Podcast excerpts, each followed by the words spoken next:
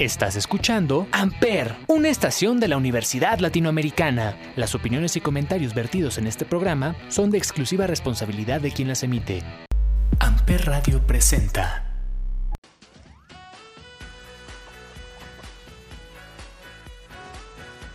Hola, hola mi gente preciosa, hermosa, divina. Qué gusto saludarlos en este fin de temporada. ¿Qué onda? ¿Cómo están? Antes de que cualquier otra cosa suceda, Solo les quiero decir mil gracias por acompañarnos en Café con Bombón en esta maravillosa comunidad. Soy muy, muy afortunada de compartir este espacio con ustedes, escuchas y con todo el equipo de Amper. Es un gusto vivir esta aventura con ustedes. Ay, ya, ya, ya, ya. Me puse sentimental, muchachos, discúlpenme. ay, pero bueno. ¿Qué onda? ¿Cómo están? ¿Qué tal esta temporada de lluvias? ¿Cómo les ha caído? Cuéntenos qué tal le están pasando en arroba Amper en Instagram y en nuestra página en Facebook, Amper Radio. Está sabrosón, ¿no? Como para estar en casita tomándonos un té, un chocolatito, o mejor, estar en camita comiendo palomitas, viendo unas pelis o unas series algunos más hábiles que otros las ven en inglés. Y para los que nomás no se les da el inglés, quédense a escuchar este episodio. Porque hoy en el cierre de temporada, señores, estamos platicando con Sonia Saules, profesora de inglés, creadora de contenido y sobre todo creadora del Bilingual Cognitive Therapy. Para todos aquellos que no se les da adquirir la lengua inglesa con el método tradicional prepárense para un café fuera de lo normal. Un café lleno de conocimiento, de construcción y muchas risas. y para ir soltándonos y agarrándole ahí un poquito de confianza al inglés, vámonos con algo de una banda pionera del rock alternativo, que seguro pues la mayoría conoce. Me refiero a nada más y nada menos que R.E.M. De su disco grabado en el 2004, esto es The Outsider.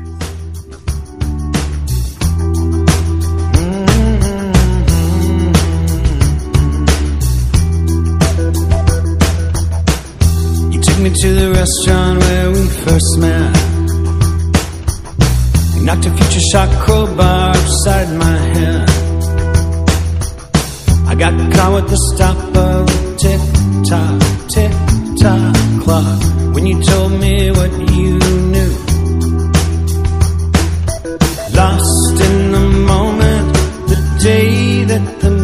music stopped, and I do remember you. Drawing patterns with the cork on the tablecloth Promising volcanic change of heart Where will this lead us? I'm scared of the storm The outside is a gathering I tried to tell you I'm not afraid You looked up and saw it all across my face so am I with you or am I against? I don't think it's that easy. We're lost in regret. Now I'm trying to remember the feeling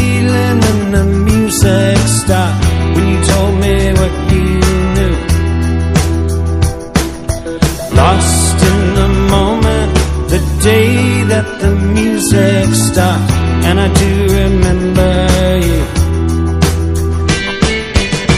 Drawing patterns with the cork on the tablecloth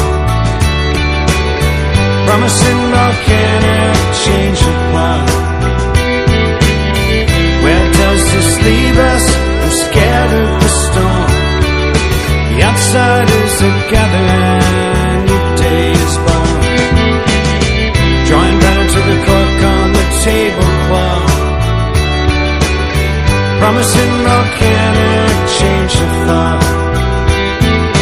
where does this leave us? I'm scared of the storm. The outsiders are gathering, your day is born. The outsiders are gathering, your day is born. The outsiders are gathering.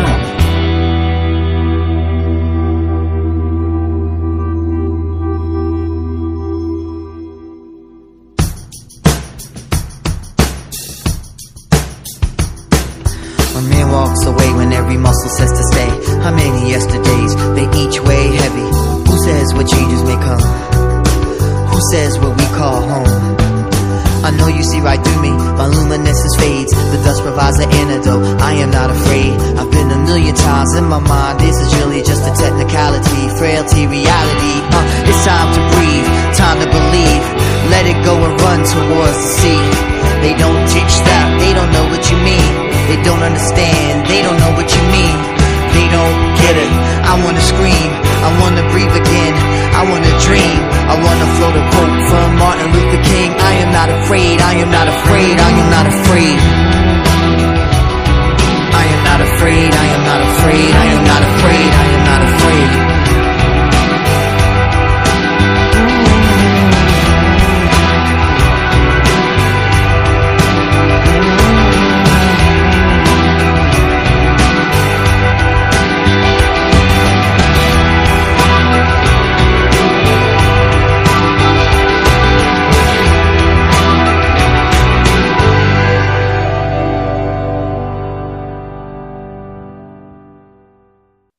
Hola, gente bonita.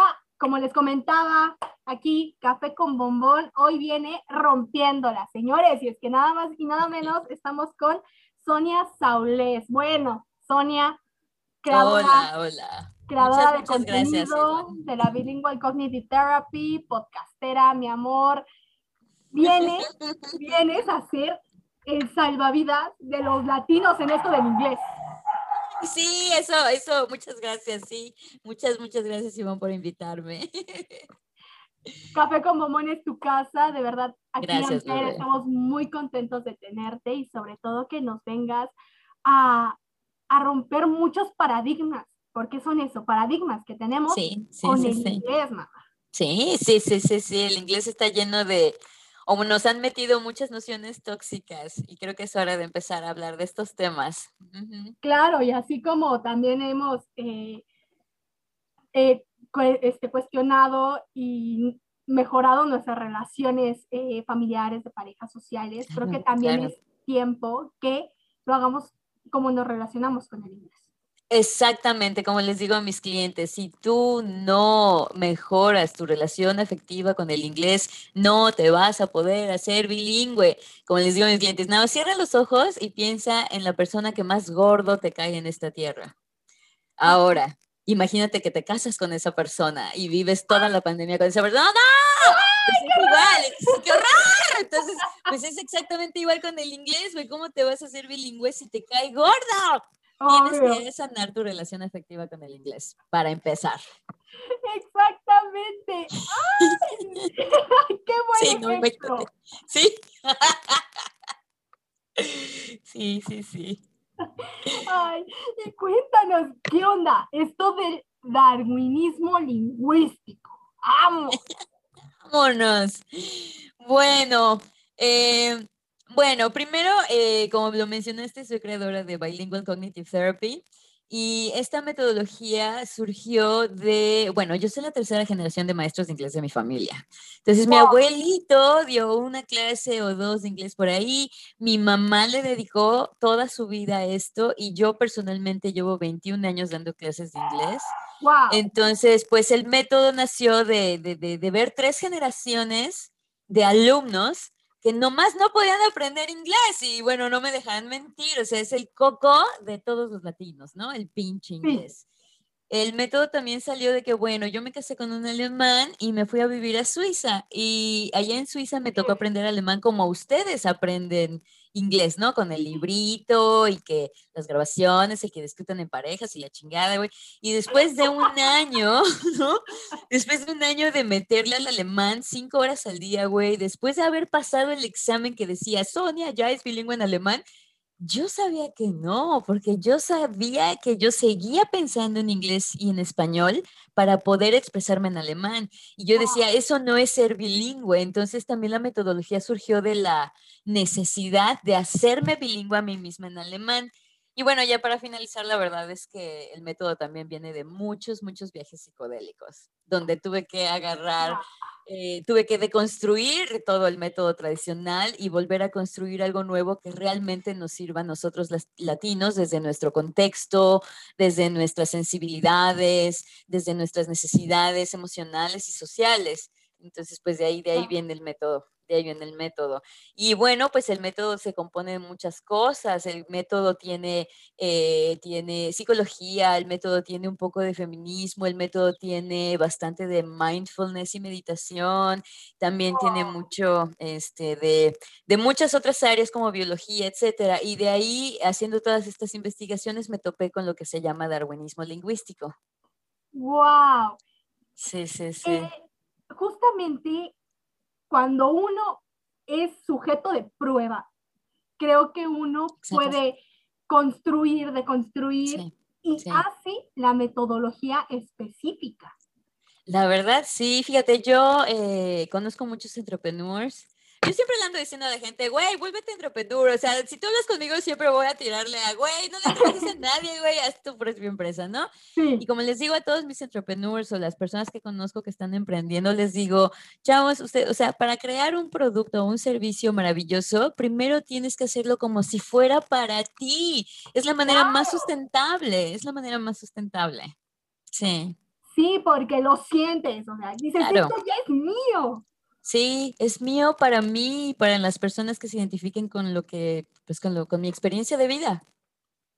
Sí. Exactamente, exactamente. Me sorprende la cantidad de público que tienes en redes sociales y de verdad, como lo comentaba, eres un salvavidas para los no nativos del inglés, Muchas gracias, bebé. Muchas, muchas gracias. Pues mi metodología realmente sí, sí, sí, es, es, es para que la gente empiece a pensar en inglés. Realmente, o sea, todos sabemos que a la hora de hablar inglés lo que estás haciendo es pensar en español y luego pones encima las palabras en inglés como si fueran post-its.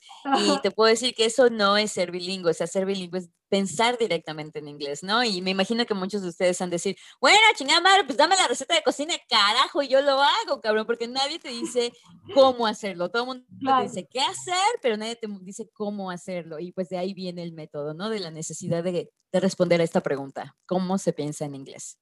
Exacto, exacto. Maybe, pues, mira, ya tenemos aquí cuaderno, pluma, listo para tomar Todo listo. de la maestra. Pues bueno, hablando de darwinismo lingüístico, obviamente esto es un tema enorme, enorme, enorme. Yo podría hablar eh, siglos de este tema. A mí me apasiona todo lo que tiene que ver con la lengua, pero para enfocarnos en el tema de hoy que nos atañe es el darwinismo lingüístico. Entonces, ¿qué es eso? Eh, todos los sistemas que están, que están creados por el hombre también están sujetos a, eh, a la, eh, ¿cómo se llama? Selección natural, ¿no? Como te decía hace ratito, si tú instalas una aplicación que es muy difícil de usar, pues muy probablemente la vas a borrar. Y no solo tú, sino miles y, y miles de personas. Entonces esa aplicación se va hacia la extinción. Los idiomas que también son sistemas creados por el hombre, también están sujetos eh, a la selección natural. Y en cuestión de idiomas, un, la evolución de un idioma es la simplificación. Un idioma que no se simplifica tiende a desaparecer por ejemplo, como te decía hace ratito, ¿no? Es una gran pena de verdad, pero por ejemplo, nuestras lenguas indígenas están desapareciendo porque no están simplificándose lo suficientemente rápido. Y entonces, al ser muy difícil de usar, la gente va a dejar de usarlo. Esto es, se aplica a cualquier cosa, cualquier cosa, cualquier sistema que tú puedas pensar. Entonces, tiende a irse a la, a la, pues a la extinción. En la decadencia, exactamente. Y todas las lenguas se van simplificando con el tiempo, nada más que unas van muy lentas, como por ejemplo nuestras lenguas indígenas, otras van un poquito más rápido, como el español. Y bueno, tienes el inglés que, bueno, le pusieron gasolina ese cabrón, porque, no, o sea, yo te he podido decir que en 30 años, por ejemplo, es que, bueno, yo me acuerdo muchas veces, ¿no? De estar ahí dibujando a los cuatro años en el escritorio mientras mi mamá daba clases. Y como les digo a mis clientes muy seguido, o sea, mi mamá eh, enseñaba ciertas reglas gramaticales que antes estaban escritas en piedra y así es y te callas. Y ahora no, o sea, ahora que a mí me está tocando enseñarles inglés a mis clientes, me doy cuenta de que las reglas que mi mamá las enseñaba como si fuera la Biblia, ahora se ha vuelto mucho más flexible y tiene que ver con el darwinismo lingüístico precisamente. Ningún idioma es eh, inamovible. Todos los idiomas están simplificando con el tiempo. Wow, wow, wow. Sí. Exacto, porque me he dado cuenta que platicando con muchos no nativos del español, ¿cómo se quejan? ¿Cómo se quejan? Es que el, español es tan complicado. Sí. Tan complicado. sí, lo es. Lo es. Ahí te va una estadística. Por cada palabra que tú te tienes que aprender en inglés, el gringo se tiene que aprender 25 en español. Ambos. Fíjate, tú llegas y tú te aprendes I could, I could, ¿no? Que es el pasado de can. Chingón. Entonces, una vez un alumno gringo que estaba yo enseñando el español me dice, Sonia, Sonia, tengo mucha prisa, nada más estoy escribiendo un email, dime cómo se dice I could en español y ya. Y yo, híjole, güey, es que tiene que, no te puedo dar la respuesta, tienes que darme contexto. ¿Es una situación real en el pasado o es una situación imaginaria? Porque mira, I could en español se traduce como pude, podía, en pasado real, pero en el mundo imaginario puede traducirse como pudiese, pudiera y podría. Y obviamente nada más estoy tomando las cinco traducciones para yo, pero no estoy tomando en cuenta las conjugaciones para tú, él, nosotros, ustedes, ellos. Y cuando esa es la multiplicación, o sea, tú nada más tienes que aprenderte la palabra could y el gringo se tiene que aprender 25 palabras diferentes. Pobrecitos, ¿cómo la sufren? ¿Cómo la sufren? Y aún así la que es por eso, por lo que me levanto todos los días, porque digo, no mames, ¿cómo es posible? O sea, los latinos no estamos estúpidos, al contrario, somos personas, somos sobrevivientes. ¿Y cómo es posible que no podamos aprender esta lengua? Que es lo más fácil del planeta. Lo que pasa es que, como mi mamá me decía, güey, un buen maestro sabe que si la mayor parte de tus alumnos no entendieron, el problema fuiste tú. Y lo mismo digo con el método tradicional. O sea, si el método tradicional funcionara, Latinoamérica ya sería bilingüe, porque ¿cuánto años y cuánto dinero no le hemos invertido como grupo cultural a esta tarea de volvernos bilingüe? Y sigue siendo, después de tres generaciones, sigue siendo el coco de mucha gente, sigue siendo el monstruo de mucha gente, sigue siendo el obstáculo de mucha gente, de que por eso no me pude graduar, por eso no me dieron el trabajo, por eso no me pude ir a vivir a otro país, por eso no me dieron ese puestazo. Y digo, bueno, pues como decía mi mamá, si no le sirve a la mayoría, el problema no es la mayoría, el problema es el, no el maestro, porque no le echo la culpa a los maestros, de verdad, todos hacemos lo mejor que podemos, pero es el sistema, es el método tradicional bajo el cual estamos entrenados a enseñar lo que es el problema. Y yo decidí, me acuerdo muy bien, mi primera clase de inglés el 3 de enero del 2000, entrando al salón dije, yo sí voy a pinche solucionar este pedo, güey, y pues creo que ahí voy. 21 años después, creo que ahí voy. sí, es cierto, porque ¿cómo, cómo le sufrimos los latinos en un momento? Teniendo tanta similitud del español con el inglés, ¿no? Cerca del 60%. Sí, sí, sí, sí. Así similitud porque venimos de latín ambas lenguas. Exactamente, exactamente. Sí, sí, todo mi, mi contenido se trata de eso. Eh, a mis clientes les digo que eh, para accesar eh, el inglés, lo único que tienes que hacer es gringofy. Gringofy, como les digo a mis alumnos, es cuando agarras una palabra en español, le haces ciertas modificaciones para poderla usar en inglés. Eso es gringofy. Obviamente no es a lo pendejo, sí, sí hay patrones que tienes que, que seguir, ¿no? Pero una vez que piensas en patrones, o sea, que empiezas a pensar en patrones, de verdad, el inglés empieza a simplificar demasiado. El problema es que el método tradicional te enseña con reglas, que esa es otra cosa muy diferente. Inclusive las reglas las, las procesa una parte del cerebro diferente y los patrones que son, que sí, están llenos de excepciones, pero cuando piensas en patrones, estás procesando la información con otra parte del cerebro y estás más, eh, ¿cómo te diré? Estás más abierto a las excepciones. No te frustra tanto como cuando te lo enseñan con reglas. Yo creo que ese es el, uno de los grandes secretos de aprender inglés, es empezar a pensar en patrones. Exacto. ¿Por qué? Porque es más fácil aprenderte el patrón y rápido a letra y palabra por palabra. Claro, por palabra. Exactamente, exactamente. Esa, definitivamente hay mucho más reglas que patrones a seguir. Por, lo, por ende, es más fácil que, que recuerdes más patrones que reglas, exactamente, en vez de ir una por una. Y con respecto al darwinismo lingüístico, porque bueno, es verdad que sí, una parte de aprender inglés sí es la gramática, es el vocabulario, pero también, también, eh, yo creo la parte más importante que nos impide ser bilingües es la relación afectiva que tenemos con el inglés. Y eh, si tú, como te decía hace ratito, ¿no? O sea, cierra los ojos, piensa en la persona que más gorda te cae en la vida y ahora imagínate que te obligan a pasar toda la pandemia con esa persona en un cuarto no mames, está cabrón, güey. Y como les digo a mis clientes, si tú quieres ser bilingüe, tienes que sanar tu relación afectiva con el inglés y no hay otra. Y aquí es donde entra el darwinismo lingüístico. Cada vez que, por ejemplo, tú cometes un error, por ejemplo, como te decía, ¿no? Se te olvida ponerle la S al he, she and it, ¿no?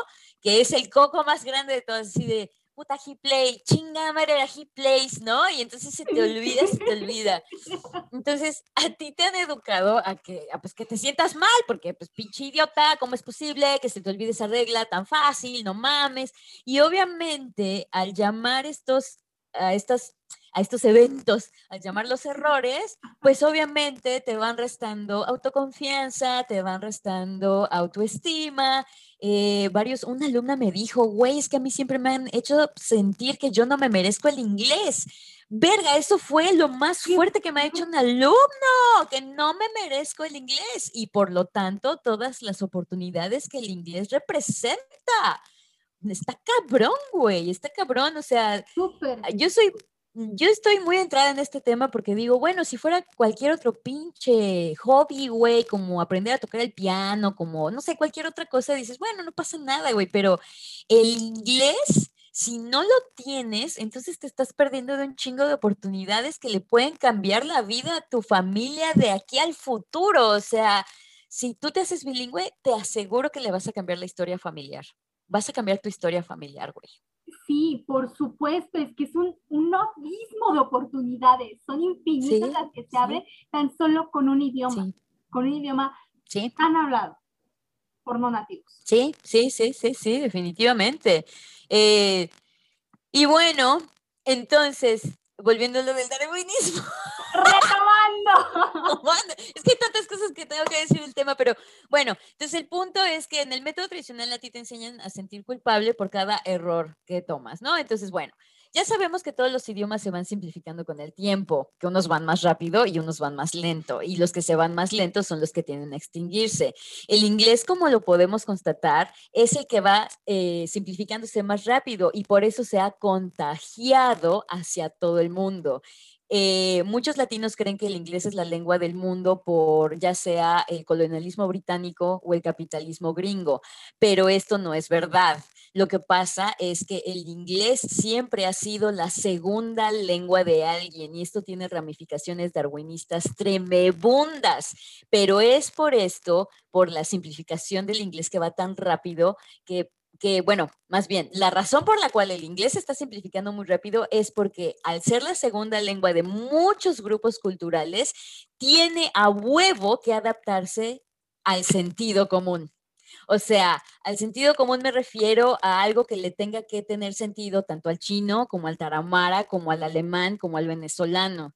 Y entonces, al tener que adaptarse a muchas gramáticas nativas de muchos grupos culturales, la arquitectura del inglés siempre ha sido muy flexible. Por eso es que es la lengua del mundo. No tiene que, o sea, bueno, sí tiene que ver con, con, el capitalismo y el colonialismo, por supuesto, pero no es la única razón, porque inclusive los gringos en algún momento tuvieron que decidir si su lengua iba a ser inglés o alemán. Y entonces, en ese entonces decidieron irse por el inglés. ¿Por qué? Porque el inglés, al ser la segunda lengua de alguien, es más flexible. El alemán no. Es más fácil que un alemán aprenda inglés a que un inglés aprenda alemán. Por eso Estados Unidos decidió irse con el inglés, porque era más contagioso.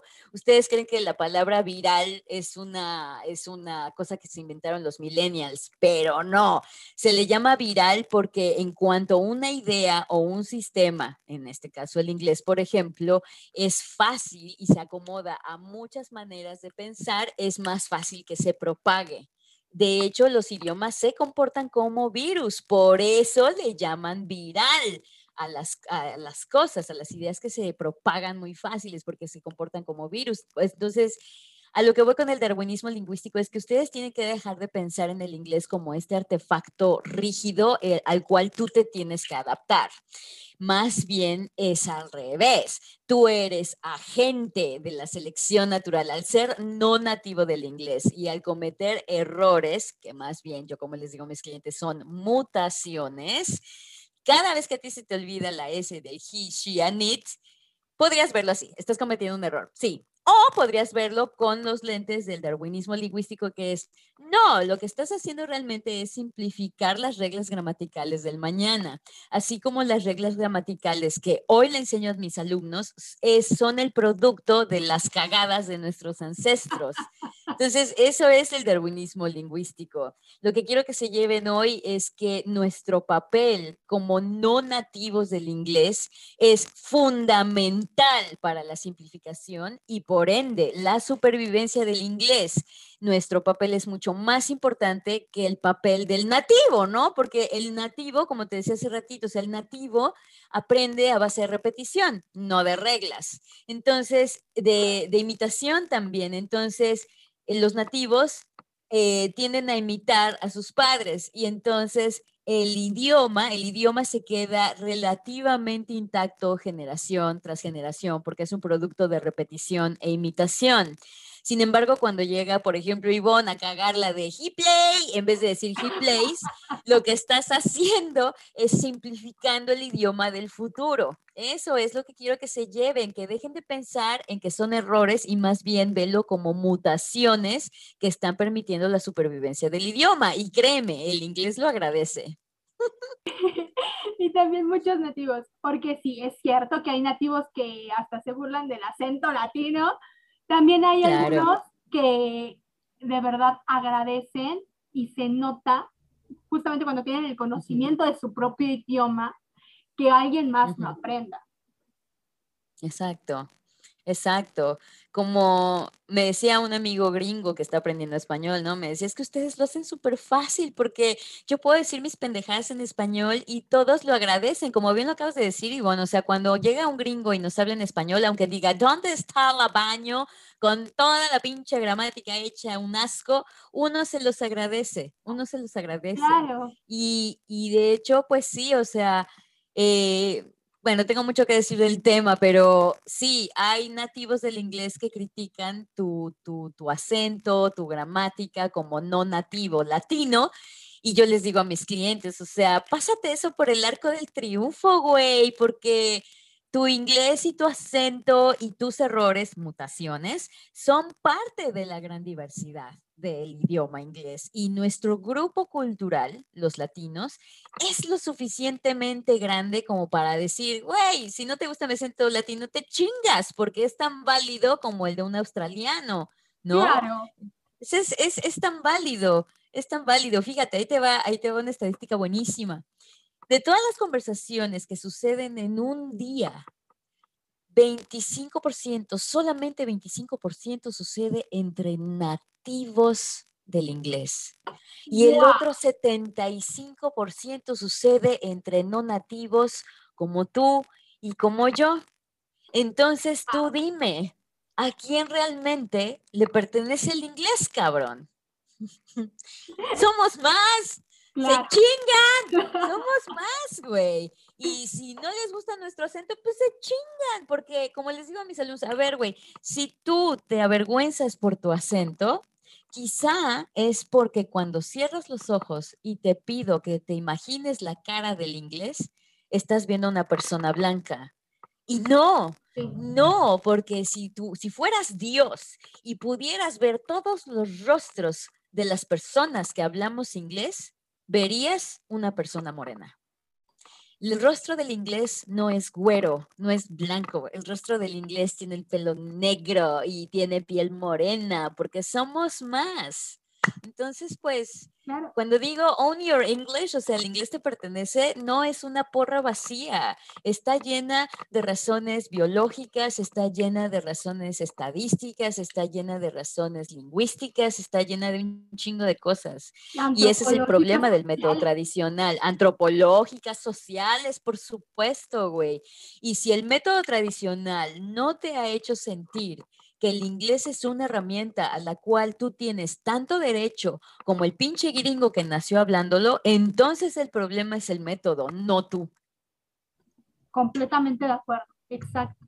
El, método, la manera de enseñanza, porque Exactamente. de verdad, estando en un país, el latino en, rápido, o sea, se aprende el idioma y se adapta, pero en la escuela eh, casualmente en tu país dices, no la armo y no. y sabes qué, eh, bueno, ¿te acuerdas cuando estaba Peña Nieto, no? Que su infrastrocho. Y todo México le hizo burla y todo México dijo pinche naco y todo el mundo. Y sí, está bien, así somos buleadores, los mexicanos tenemos una cultura súper buleadora. Pero sí les digo a mis clientes, güey, deja de reírte, aunque sea el Peña Nieto, güey, deja de reírte cuando un mexicano habla inglés con su acento, güey, porque esa burla te va a morder el trasero en el futuro. Es hora de que, porque antes de que los gringos o antes de que los nativos reconozcan el inglés latino como válido, primero tenemos que hacerlo nosotros. Ese es el pedo, güey. Ese es el pedo. Tenemos que dejarle de hacer burla al Peña Nieto, a la Sofía Vergara. Tenemos que dejar de meternos la pata entre nosotros, güey, porque precisamente como vemos que todo mundo le hace burla a la Sofía Vergara y tú tienes un acento igual porque chingada madre eres latina también, entonces no te vas, no te vas a dar el valor de hablar porque sabes que va a haber gente de tu propio grupo cultural que te va a hacer burla.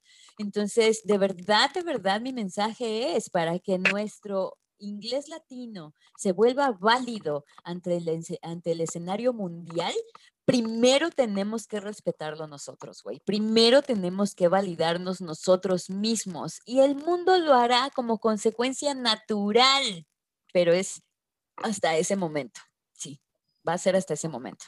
Hasta el momento en que retomemos nuestra confianza en todos los aspectos como grupo cultural, porque el latino se siente incluso chiquito en comparación con otras nacionalidades, mientras el latino tiene lo suyo.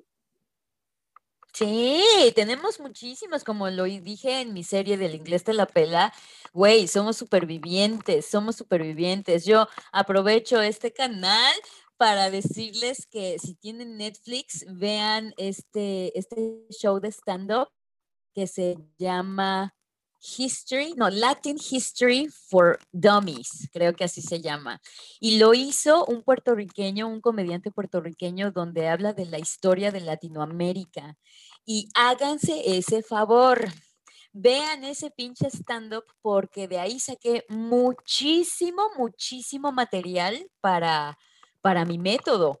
Porque como nuestra historia como latinos ha sido borrada de los libros de historia, porque esos libros fueron escritos por europeos y blancos, hemos sido invisibilizados y todas nuestras supervivencias, todas nuestras batallas y victorias han sido invisibilizadas. Por eso nos sentimos, eh, tenemos un un pedo ahí, ¿no? O sea, tenemos un, un, un, conflicto de inferioridad. sí, cabrón, güey, y es hora de sanar eso, güey, pero para eso necesitamos redescubrir nuestra historia como grupo cultural. Y cuando te das cuenta de todas las chingaderas a las que hemos sobrevivido, güey, dices, el inglés no es nada, el inglés me la pela, porque mis ancestras han sobrevivido cosas muchísimo peores. Entonces, pues esta batalla del inglés de verdad no es nada, es una piedrita en el camino, es una piedrita en el camino nada más.